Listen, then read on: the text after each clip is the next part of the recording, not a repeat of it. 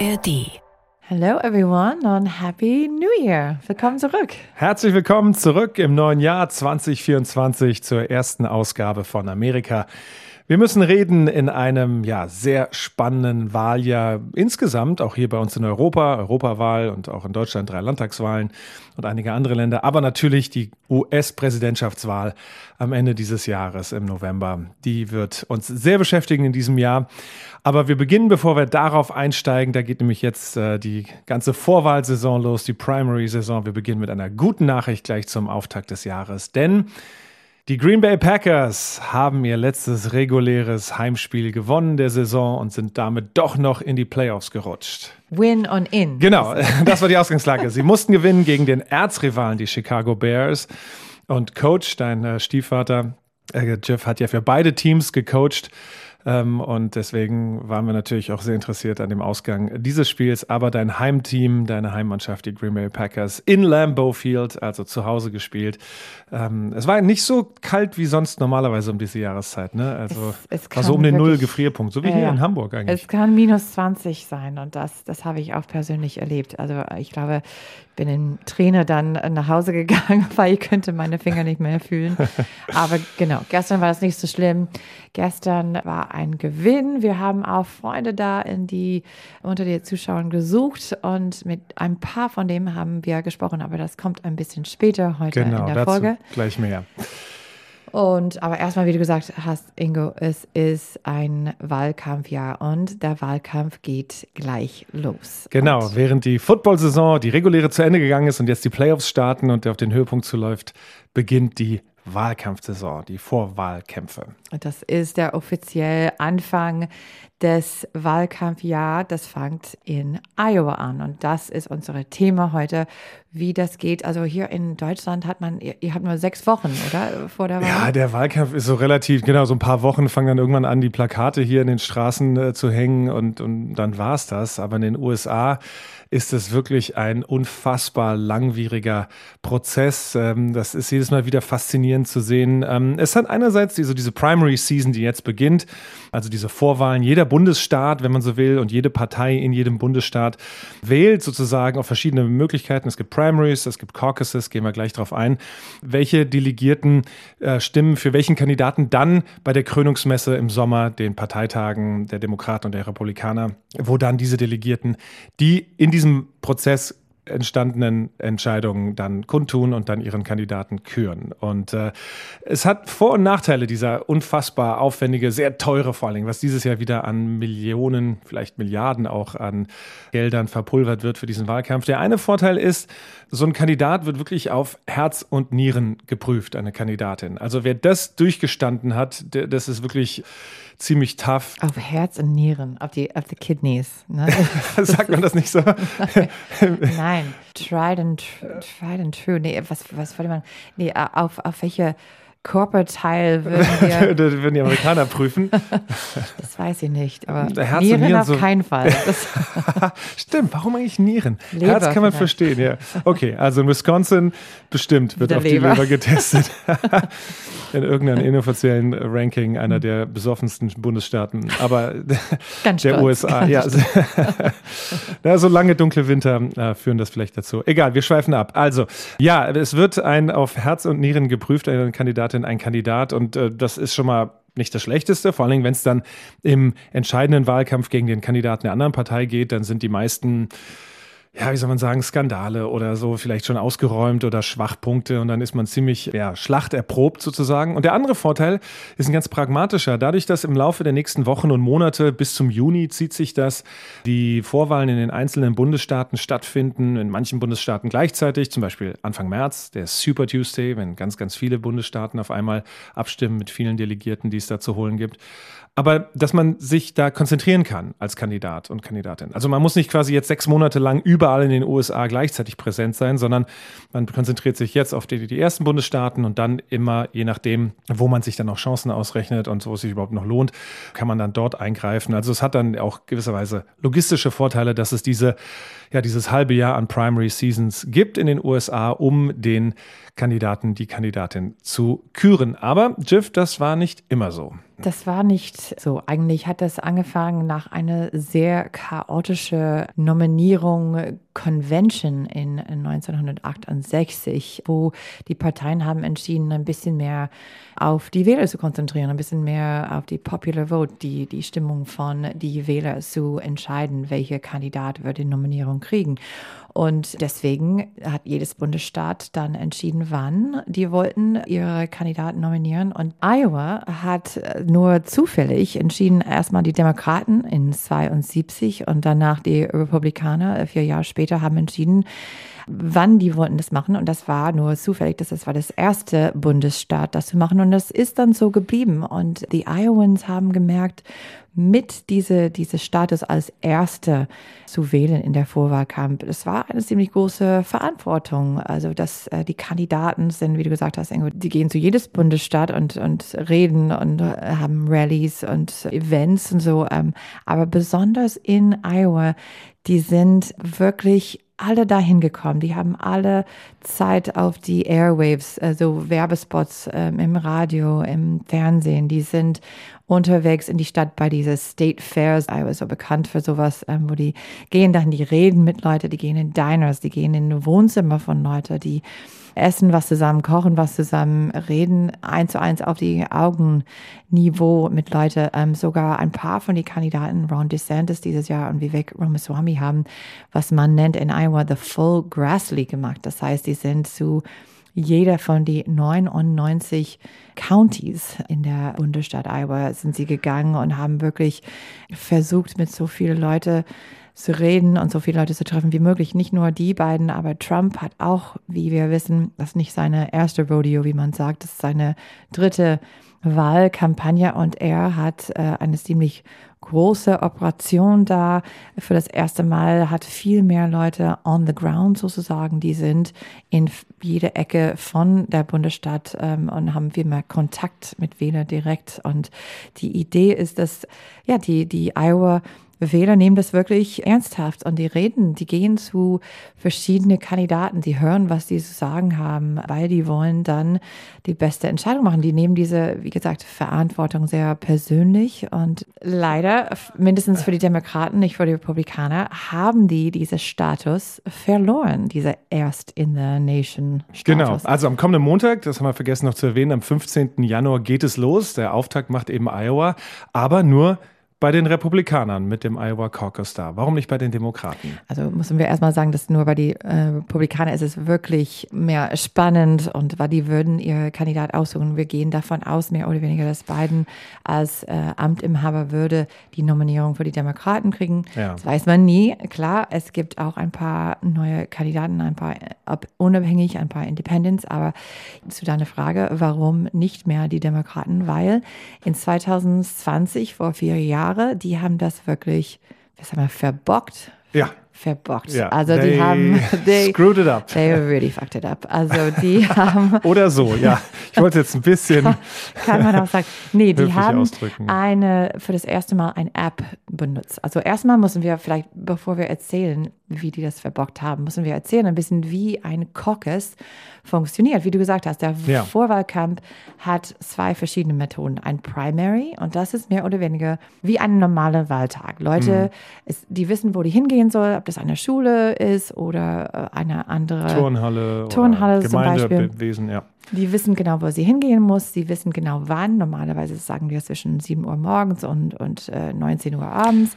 Und die normaler Wahltag im Prinzip. Ein ja. normaler Wahltag. Die gehen mhm. rein, die kriegen ihre Wahlzettel. Das ist auch eine Geheimwahl. Niemand weiß, wie die wählen. Die stecken das da in der. Und so ist es in den allermeisten Staaten. Also die meisten Bundesstaaten halten Primaries. Genau, ab. ein mhm. Primary. Aber Iowa und ein paar andere Bundesländer haben ein, was man nennt, ein Caucus. Und das ist eine bisschen antiquierte Methode. Ja, also ein, ein Treffen sozusagen. Ja. Ein Treffen, wo Leute müssen in eine bestimmte Uhrzeit, also in diesem Fall um 19 Uhr abends, so eine bestimmte Lokal, also die sollen wissen vor ähm, der Wahltag ähm, wohin und gehen da rein und dann hören, also mindestens die Republikaner und Demokraten machen das ein bisschen anders.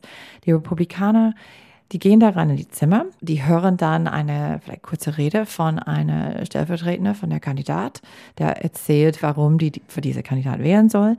die wählen dann auch, das ist auch ein Geheimwahlzettel, niemand weiß, wie die wählen. Und am Ende dann wird die Wahlzettel wird gezählt und dann gibt es ein Ergebnis. ein Ergebnis, genau. Also es ist im Prinzip auch eine Wahl bei den Republikanern mit Wahlzetteln, wobei noch nicht mal Wahlzettel, aber da kommen wir auch gleich nochmal drauf, sondern es reicht auch ein Zettel, den ich in der Hosentasche habe, da schreibe ich dann einen Kandidaten drauf und dann wird es aber zusammengezählt und dann hat man ein Ergebnis. Der Unterschied ist, das ist nur in eine bestimmte Uhrzeit. Das ist nicht der ganze Tag mhm. lang, was mhm. ist auch, manche Leute sagen, ein Problem mit der Caucus-System, weil für viele Leute zum Beispiel also die haben keine Kinderbetreuung oder die müssen arbeiten mhm. oder in eine bestimmte Ort zu sein für Leute, ähm, die in Rollstuhl sitzen oder, oder äh, krank sind, also das geht gar nicht, dann müssen die normalerweise da, da Möglichkeit haben, so ein Postwahlzettel reinzuschicken. Ja, Briefwahl, ja. Briefwahl in, in ein Caucus geht das nicht. Also besonders ist es ein bisschen besonders oder war so ähm, für die Demokraten. Die haben, es war nicht eine Geheimwahl. Man geht da rein und hört genau wie die Republikaner, was äh, irgendwas an der Rede von den Kandidaten und dann muss man, ähm, dann haben die gesagt zum Beispiel, okay, alle, die für Biden sind, müssen da in die Ecke gehen. Die Leute für Pete Buttigieg zum Beispiel von letztes Mal, die mussten in die Linksecke gehen und die andere, also hier im, im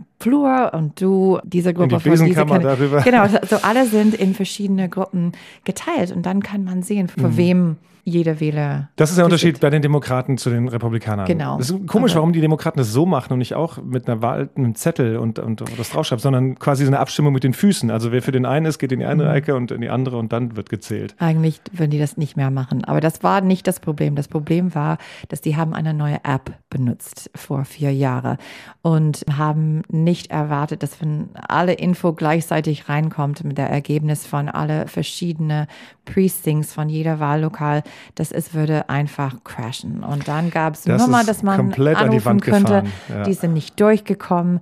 Es gab dann auch Probleme, dass Leute mussten das per Hand machen, schriftlich und alles runterschreiben. Und dann gab es manchmal Fehler in die Ergebnisse, mussten die dann wieder zählen. Also es war eine, eigentlich eine Katastrophe. Ein komplettes Chaos. Und vor allen Dingen, normalerweise hat man am Ende des Tages, am Abend, mal früher oder später, ein Ergebnis und weiß, wer sich da durchgesetzt hat, wer wie viele Stimmen bekommen hat von den Kandidatinnen und Kandidaten. Aber da ging es tagelang war das, und dann musste nochmal nachgezählt werden, dann wurde das angezweifelt, dann gab es Ungereimtheiten, da waren irgendwie mehr Stimmen. Also es war ein absolutes Chaos und man wusste tagelang nicht, äh, wer sich jetzt in Iowa bei den Demokraten durchgesetzt hatte. Und ähm, man muss dazu sagen, warum sie diese App eingeführt haben, war, weil 2016 bei der Wahl Hillary Clinton und ähm, Bernie Sanders waren da die Hauptkontrahenten bei den Demokraten. Da war das sehr, sehr knapp. Und da hat Bernie Sanders das angezweifelt und hat gesagt, äh, das, das ist nicht mit rechten Dingen zugegangen. Also er hat es jetzt nicht la Trump gemacht, so nach dem Motto, ich akzeptiere das Ergebnis nicht. Aber er sagte, mm, ob das wirklich so gelaufen ist und hat dann dem, der Demokratischen Partei auch vorgeworfen, quasi zugunsten von der etablierten Kandidatin Hillary Clinton, sich da irgendwie äh, der, der Vorteile verschafft zu haben. Und dann hat man gesagt, okay, vier Jahre später, 2020, wir machen das jetzt ganz transparent, wir machen eine App und dann wird dann alles per Knopfdruck sofort jeder sehen, wer wo wie viele Stimmen hatte und es ist komplett nach hinten losgegangen. In die Hose gegangen. Es, was würde man im Englischen, im Amerikanischen sagen? It went In south? The pants. Ja, ja, nee, in the pants würde man nicht sagen. Äh, ja, it went south. Fast. Fast. Und das führte wiederum dazu, dass jetzt eben deshalb diesmal eben nicht Iowa bei den Demokraten der erste Wahlgang ist, am kommenden Montag, dem 15. Januar, sondern nur bei den Republikanern weil Joe Biden und die Demokratische Parteiführung gesagt haben, nee, wir wollen lieber später einsteigen am 3. Februar, wenn ich das richtig im Kopf habe, und zwar mit South Carolina, wo Joe Biden vor vier Jahren seinen Bounce bekommen hat. Der hatte mhm. nämlich in Iowa ziemlich schlecht abgeschnitten, als dann irgendwann ein Ergebnis da war. Und in New Hampshire war Bernie Sanders sozusagen Neuengland Heimvorteil. Und erst da hat seine Kandidatur dann ist quasi erst gerettet worden sozusagen. Mhm. Und da hat man gesagt, jetzt gehen wir nach South Carolina, um da diesen Schwung wieder zu nehmen. Also auf jeden Fall hat South Carolina neue Leben in Bidens Kampagne eingeatmet, wie man sagt. Eingehaucht, ja. Eingehaucht. Also das und, und als äh, Dankeschön. Und auch Iowa war lang kritisiert als eine Bundesstaat, das nicht so richtig repräsentativ ist. Es ist ziemlich weiß, also es ist nicht so vielfältig wie andere Bundesstaaten wie South Carolina zum Beispiel. Und also viele haben gefragt, ist auch warum. sehr landwirtschaftlich geprägt. Die sehr, Farmer haben ja. da natürlich sehr viel Gewicht. Viele haben gefragt, warum Iowa soll dann, also weil der Sinn der, der, der Macht, dass die erste Bundesstaat hat. Es, es bringt wirklich, es kann eine Momentum anfangen, das für manche also wirklich wichtig ist und kann eine Kandidatur wirklich ins Leben bringen. Also und das haben wir auch gesehen in 76, als Jimmy Carter zum Beispiel mhm. war auch eine ziemlich unbekannte Politiker aus Georgia. Ähm, niemand hat wirklich. Äh, ein Erdnussfarmer. Ein Erdnussfarmer hat nicht so viel Erfahrung, hat kein Name Recognition. Niemand hat gewusst, wer er war und er hat Iowa gewonnen. Und das hat ihm wirklich katapultiert und er war ein von die eigentlich müssen wir auch sagen, ein von die drei Präsidenten, der hat Iowa gewonnen und dann auch der Weißen Haus gewonnen hat. Insofern, Iowa ist nicht immer entscheidend, also mhm. in die Sinne von, wer gewinnt Iowa, gewinnt der Weißen Haus. Also die, die anderen zwei waren George W. Bush und Barack Obama. Aber auf jeden Fall, es kann eine, eine Kandidat wirklich ein bisschen Momentum geben, ein bisschen einen Schwung geben. Also, It can put you on the map, wie die Amerikaner ja. sagen. Ne? Ja. Denn Iowa ist, wie du sagst, weder gibt es da sehr viele Delegiertenstimmen für den Nominierungsparteitag zu holen, noch ist es ein besonders wichtiger Bundesstaat, ist nee. so ein sehr, also möchte Iowans nicht es zählt zu nahe nur treten. 1,6 Prozent von die ganze Delegaten ja. in den USA. Es ist ja im Mittleren Westen ein ziemlich auch nicht so reizvoller, sage ich mal, landschaftlich sehr viel Farmland. Ähm, also ich habe sehr viel übrig für Farmland, aber, aber es ist jetzt eben ähm, eher eher ein bisschen bland, würde man vielleicht auch sagen. Äh, und deswegen sind aber auch die Iowans so, so stolz drauf, dass sie eben alle vier Jahre plötzlich so im Fokus, und zwar Wochen und Monate im Voraus schon, weil wie du sagtest, da jeder vorbeikommt, so im Fokus der politischen Berichterstattung stehen. Und es ist halt das erste Mal, bislang hatten wir ja immer nur Umfragewerte. Ne? Und Polls, das wissen wir, können heute so, morgen so ausgehen.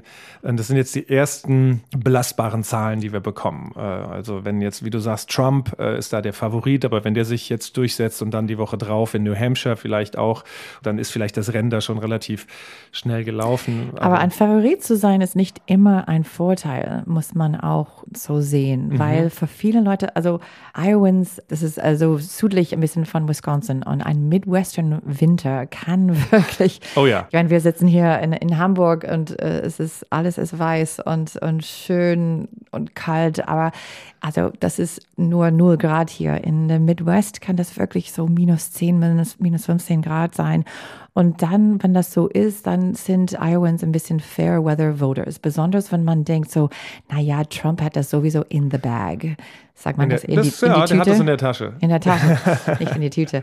Aber ne, so wenn man denkt so, oh, mein Kandidat, also er braucht, also er hat das schon, warum soll ich? Es ist warm hier drin, kalt draußen oder also er schafft das ohne meine Unterstützung. Und das kann ein Nachteil sein. Und deswegen hat Trump, wenn man sieht, er ist wie alle anderen Kandidaten in den letzten paar Tage und in die kommende Woche unterwegs in Iowa und sagt jedes Mal, wenn er auf die Bühne steht, also nicht wir sollen nicht bequem sein, alle sollen wählen gehen, nicht denken, nur weil wir nach vorne sind, dass du kannst einfach zu Hause bleiben. Bitte, bitte, bitte geh wählen. Mhm. Nee, insofern ist das schon interessant. Und ich war ja selbst 2016 bei dem Wahlkampf, als Hillary Clinton dann gegen Trump am Ende angetreten ist. Aber bei diesem Auftakt dieses Wahlkampfjahres habe ich als US-Korrespondent von Iowa berichtet und kann mich erinnern, wir sind da über die Felder gefahren zu so einem Farmer, zu einem Landwirt, habe ich für die Tagesthemen einen Beitrag gemacht und ich äh, habe dann Foto noch, sitzt er auf der Ladefläche seines Pickup-Trucks, weil wir dann so zu seinem Kornspeicher gefahren sind, in so einem, einer dicken Jacke, einer dicken Mütze. Es war genau wie du sagst, weiß verfrorene Felder und es war eiskalt. Und dann äh, bin ich, habe ich den begleitet, wie er eben zum äh, Republican Caucus dann gegangen ist. Und das war eine total interessante Erfahrung. Also das ist ja ganz was anderes, als wir das hier in Deutschland kennen. Es ist sehr wie du sagtest, basisdemokratisch. Also es war total spannend. Das war in der Turnhalle der Local High School, war dann quasi so die, die Tribüne da auf der einen. Da waren dann all die Leute, die zum Wählen gekommen sind äh, hatten sich hingesetzt und platziert und dann war ein Mikro aufgestellt, äh, in der Mitte des Anstoßkreises sozusagen, des Basketballfeldes und dann kam da einer nach dem anderen der Repräsentanten, wie du es genannt hast, also die quasi die, die Fürsprecher für den einen oder den anderen Kandidaten und sagen, ich bin für XY, weil und ich bin für, ich weiß schon gar nicht mehr, wer bei den Republikanern damals alles im Rennen war, aber ich finde, ihr solltet für ihn stimmen deswegen oder für sie stimmen deswegen. Und, und wirklich, du siehst, wie Argumente ankommen und das sind jetzt nicht irgendwelche hochtrabenden Politiker, sondern das ist in diesem County sozusagen es kann irgendwie ein Landwirt von nebenan sein und einer spontan aufgestanden und hat gesagt, übrigens, ich habe mir jetzt gerade überlegt, ich bin jetzt doch für den und habe dann dafür Argumente gebracht. Das war total interessant und nachdem jeder was gesagt hatte. Dann wurde gefragt, so, hat irgendjemand noch was zu melden oder da hinzuzufügen?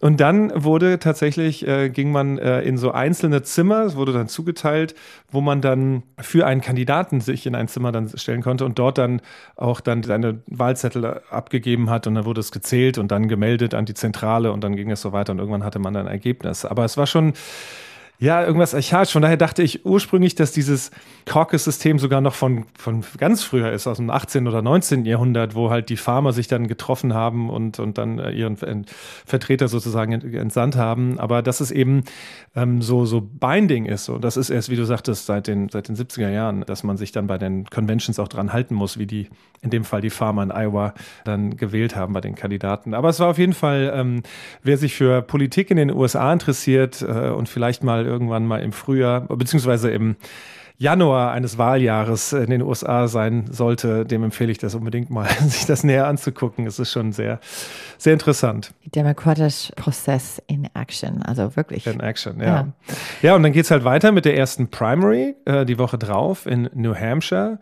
Also die erste Primary, genau. Also das müssen wir in Air Quotes sagen. In Anführungsstrichen, ja. Weil, also mindestens das war immer so, dass äh, New Hampshire war die erste Primary. Es kam immer eine Woche nach Iowa und hat auch ganz stolz auf seine Rolle, die erste, so sein erste, nicht wo man wählt, aber erste Primary, kein mhm. Caucus, mhm. aber Primary. Steht sogar in der Verfassung von New Hampshire, dass die die erste in der ganzen Land wählen soll. Und deswegen, wenn Biden hat gesagt, dieses Mal wird South Carolina die erste, sorgt das für große Probleme in New Hampshire. Die waren ja. gar nicht glücklich mit dieser Neuigkeit und haben gesagt, sorry, aber steht schon in unserer Verfassung und wir sind die Erste. Das heißt, dass die würden das tatsächlich trotzdem machen am 23. Januar, aber Biden steht nicht auf der Es ist nicht offiziell, ja. ja. Das ist auch kurios, oder? Also die werden, die, mir doch egal, was hier die Parteiführung entscheidet. Äh, wir machen es trotzdem, steht so in unserer Verfassung. Und Biden, der Präsident, der Amtierende, steht da nicht auf dem Zettel. Es, es gibt eine Chance für andere, also genau wie die republikanische Debatte, wenn Trump nicht auf die Bühne war. Es gibt der Chance für andere Kandidaten, die auf die Zettel sind, zu scheinen. Also wie wir wissen, es gibt ein paar unabhängige Kandidaten. Es gibt Dean Phillips, der ähm, in der in der Rennen ist als Demokrat. Es gibt auch Marion Williams, die mindestens scheint, ein bisschen mehr Aufmerksamkeit zu kriegen in die letzte Zeit. Also es, ja. Also die werden wahrscheinlich keine Chance haben. Aber wie du sagst, sie haben zumindest mal die, den Spot, das Spotlight und die Aufmerksamkeit, ja. weil eben alle dahin gucken. Also man kann auch Bidens Name auf der Seite schreiben. Äh, ah, okay. Eigentlich. Also, aber für Republikaner wird total interessant, weil das ist irgendwo New Hampshireans, wie sagen wir New Hampshire, Leute aus New Hampshire Hampshire, genau. also auf der Nummerschild von Autos in New Hampshire steht Live Free or Die. Die sind sehr, das ist leb, leb frei oder, oder sterben. Stirb, ja.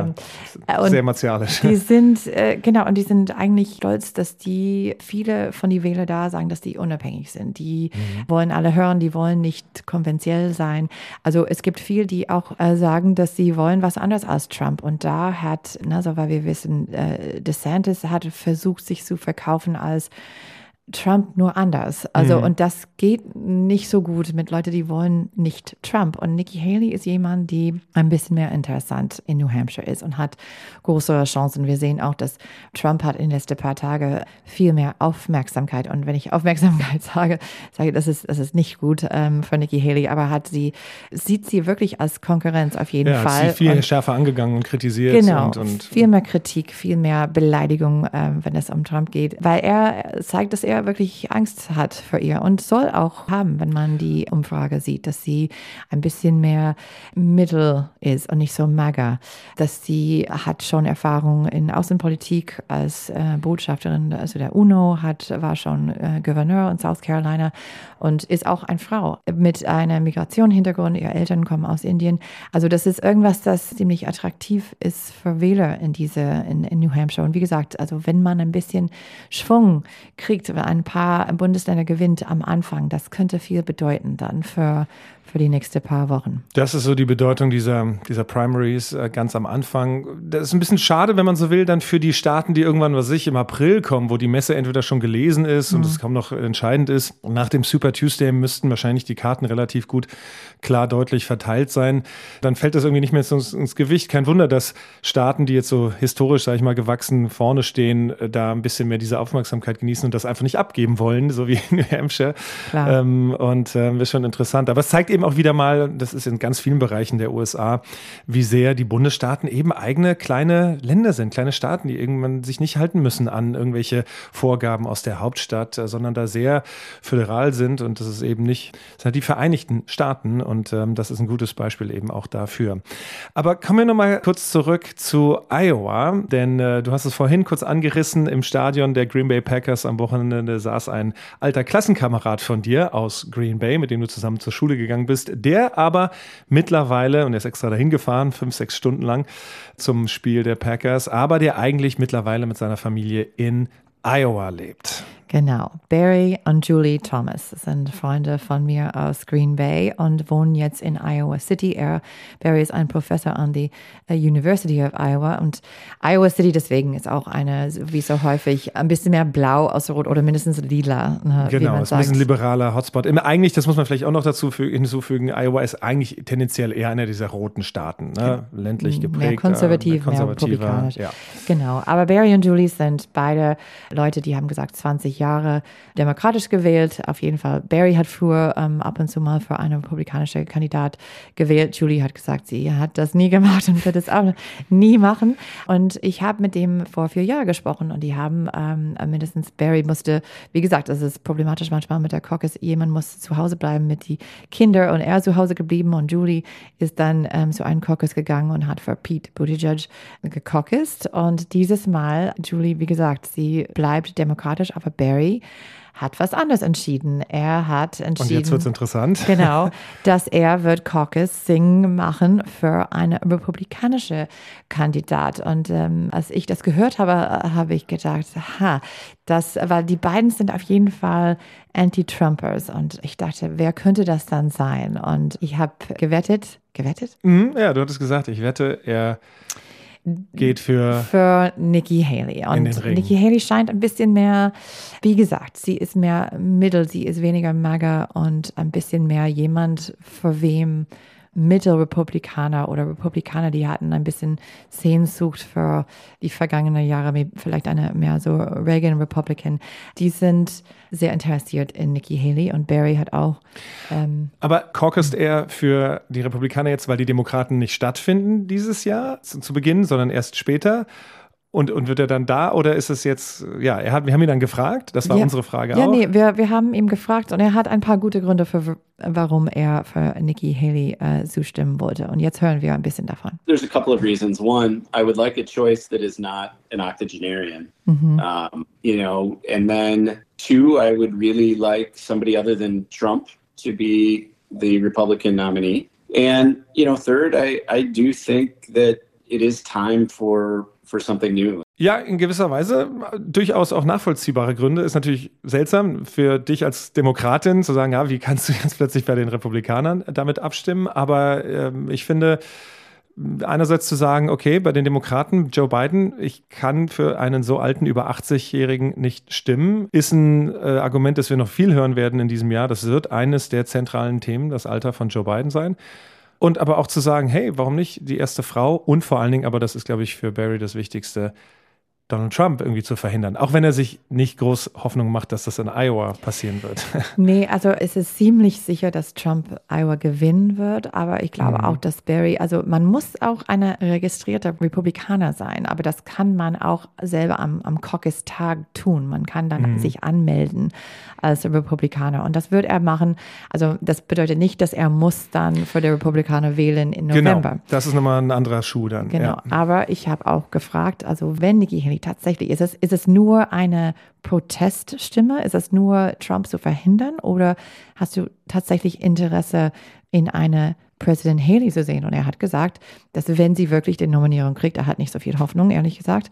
Aber wenn es Haley gegen, sagen wir, Biden war, dann wird er für Haley zu stimmen. Obwohl er eigentlich in den letzten 20 Jahren äh, meistens immer demokratisch gewählt hat und genau. er auch so ausgerichtet ist. Ja, das ist echt das ist ein Problem für Joe Biden ähm, in, in diese Richtung. Ich glaube nach wie vor, nach den letzten Umfragen stehen die Chancen für Nikki Haley nicht so gut äh, oder sind sie für Trump einfach deutlich besser. Aber wie du sagtest, vielleicht kriegt sie ja zumindest einen Achtungserfolg, auch wenn Trump gewinnt, aber sie trotzdem immerhin, was weiß ich, wie viel Prozent holt, wo alle sagen, oh, hör mal, da ist ja vielleicht doch Potenzial. Und wenn sie dazu danach noch New Hampshire vielleicht irgendwie holt, dann, dann kann es irgendwann auch bröckeln. Also das ist jetzt Kaffeesatzleserei, aber das ist die, die Spannung auch bei diesem ganzen Prozess. Und, und wer weiß, ich meine, jedes Bundesland ist anders, aber vielleicht, wenn andere Leute wie Barry, die haben für die letzten 20 Jahre demokratisch gewählt, also melden sich an als Republikaner mhm. und nur Trump, um zu Trump verhindern, zu verhindern. ein bisschen. Ja. Also vielleicht wird das dann, könnte das eine, eine aber ich lese da so ein bisschen Hoffnung bei dir im Gesicht, dass das mehr Hoffnung nee, als wirklich ich verstehe, Ich verstehe Barrys Motivation äh, ja. ähm, in diesem Sinne. Also besonders in Iowa, wo in eine demokratische Caucus teilzunehmen, bringt nicht so viel. Also ich kann total vorstellen, mich anzumelden als Republikaner für, für Achso, weil du meinst, Joe Biden ist ja eh gesetzt mehr oder weniger bei den Demokraten, da ist es nicht so. Nicht auf, nur, nicht ja. nur das, aber ne, so als, als nicht mehr als First in the Nation bringt das nicht so viel, wenn man. Ja, ja das stimmt er hat nicht so viel zu, zu bekommen davon. Und äh, man könnte dann sagen, okay, dann bin ich Republikaner für einen Tag und ja. ich würde versuchen, meine Stimme zu benutzen also in eine andere Art, äh, diese, diese Ergebnis zu beeinflussen. Ich fand auch ganz interessant, dass Barry gesagt hat, im Vergleich zu vor vier Jahren, wo, okay, zugegebenermaßen beide Parteien gleichzeitig eben um Kandidaten auf, auf beiden Seiten um Stimmen gekämpft haben, diesmal eben nur die Republikaner. Aber trotzdem ist es nicht so viel Wahlkampf gewesen, sagte er. Letztes, letztes Mal haben die irgendwie täglich Leute angerufen, an der Tür geklingelt, äh, überall Schilder und so. Und diesmal sagten sie, sehen sie kaum Schilder auch in den Vorgärten, ähm, hat noch kein einziger geklingelt geklingelt an deren Tür und Werbung gemacht für den einen oder die andere Kandidatin. Ähm, mag daran liegen, dass Iowa City, wie gesagt, da, da werden nicht so viele Ressourcen reingesteckt, weil viele denken, ah, es ist eher demokratisch geprägt, da müssen wir uns nicht so anstrengen, müssen wir andere, genau. die Ressourcen muss man in andere Teile des Staates stecken. Ja, ich glaube auch, dass in 2020 viele demokratische Kandidaten waren, als ja. überall unterwegs in Iowa City. Wie, wie er gesagt hat, dann da haben Leute mehr. geklingelt. Ja, ja. Aber jetzt dieses Mal, man, vielleicht gehen die davon aus, dass mhm. Iowa City ist blau, bleibt blau. Ich konzentriere konzentriere meine, also mit meiner Zeit würde ich lieber also andere Wähler erreichen, die. Ja. ja, und ich fand auch interessant, so zwei Themen, die wir ventiliert haben in den letzten Episoden die auch immer so ein bisschen rüberkommen, dass zum Beispiel der Krieg im Gaza oder auch das Thema Abtreibung, was ja sehr ein Thema ist, dass viel, dass die Demokraten einerseits, also Abtreibung, äh, zu einem Thema machen wollen in diesem Wahlkampfjahr. Das, sagte er, beschäftigt mehr so die Ostküstenuniversitäten, also die Campusse, weil er ist an der Uni und da ist das nicht so ein großes Thema ja. unter den Studierenden. Das hat mich ein bisschen überrascht. Ich dachte, weil Iowa City ähm, ein bisschen mehr liberal ist und weil es eine College Campus, weil es eine ja. Universität ist, das würde ein bisschen mehr mehr Aktivismus geben. Aber wie gesagt, Iowa ist auch nicht weich, aber ziemlich weiß, ist ziemlich vielfältig und vielleicht ist es ein Thema, das beschäftigt nicht so viele Iowans. Ja, also. zeigt eben auch mal wieder, wie vielseitig und wie unterschiedlich eben auch die Sichtweisen sind in diesem großen Land und das nur, weil vielleicht an der Ostküste an vielen Universitäten da jetzt Proteste stattfinden in die eine oder andere Richtung heißt es nicht, dass überall im Land auf Campussen jetzt äh, das ein großes Thema ist und in Iowa offensichtlich nicht. Ja, das Gegenteil ist Abtreibungsrecht und das ist ein Thema, das auf jeden Fall, hat Julie gesagt, viele Wähler und viel von ihre Freunde und Julie selbst motiviert. Wie sie gesagt hat, sie wird nie in Leben wählen für eine Republikaner und das ist ein von der Grund äh, davon. Das ist ja so ein bisschen die Konstellation wie bei dir und deinem Vater. Also da, unter einem Dach und dann sind plötzlich der eine geht für die Republikaner abstimmen und für die und die andere für die Demokraten. Ähm, da wird es wahrscheinlich äh, so ähnliche Konflikte oder Gesprächsthemen oh, dazu geben. Ja, und aber, das haben wir sie auch gefragt. Genau, aber ich bin nicht verheiratet mit meinem Vater. Insofern ich kann Gut, das nicht vorstellen. Aber, aber genau, wie, wie haben die gefragt, wie es geht dann? You know, I think also it would be a chance to to maybe reset and maybe brings what I would hope would be kind of an end to the the MAGA era and hmm. maybe return us to more normal statesmanship and uh, actual governance, which, you know, unfortunately we haven't seen in Congress either. Um, mm. So, you know, it's tough though. Obviously, I, have not been a big fan of, of where the Republican Party has been in the last, you know, 16 years. Mm. So,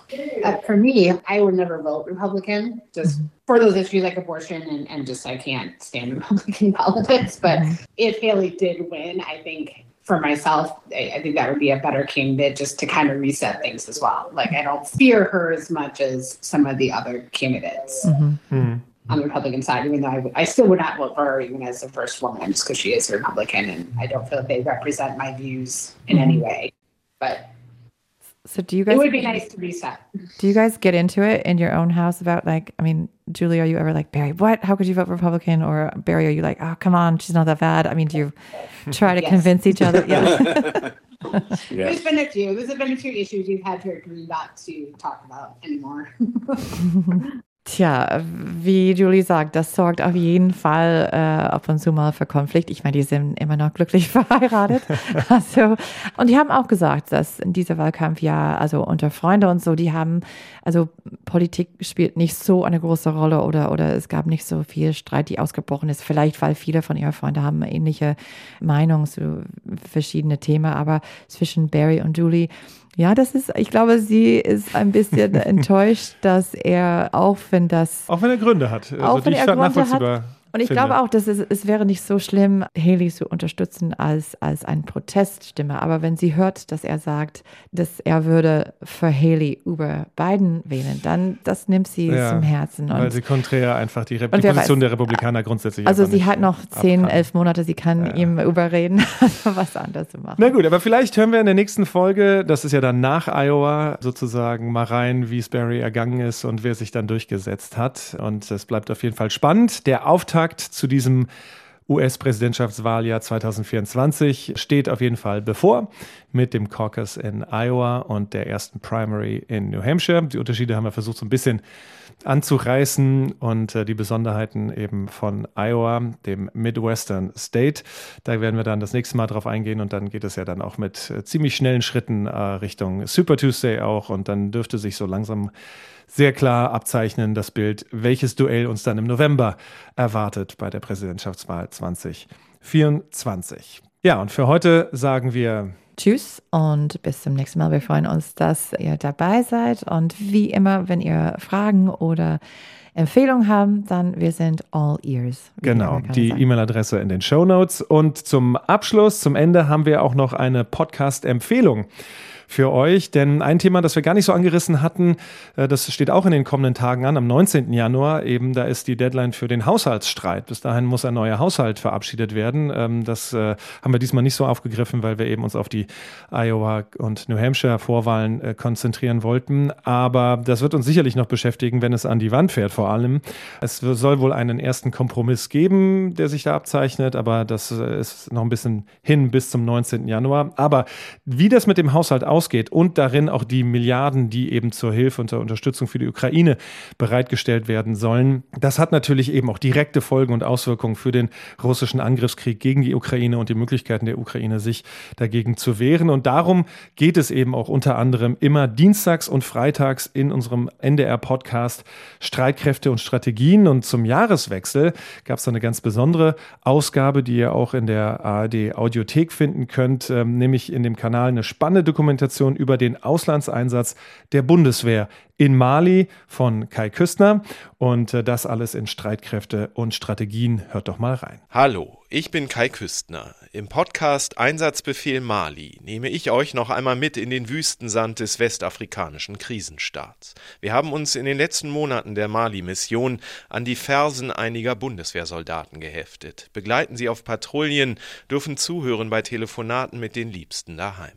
Die Soldaten erzählen auf sehr persönliche und eindringliche Weise von Heimweh, von Ängsten, machen sich aber auch Gedanken darüber, ob diese Mission überhaupt Sinn gemacht hat. Eine Frage, die sich nun auch die Politik stellen muss. Den Podcast Streitkräfte und Strategien findet ihr überall da, wo ihr gerne Podcasts hört, zum Beispiel in der ARD Audiothek.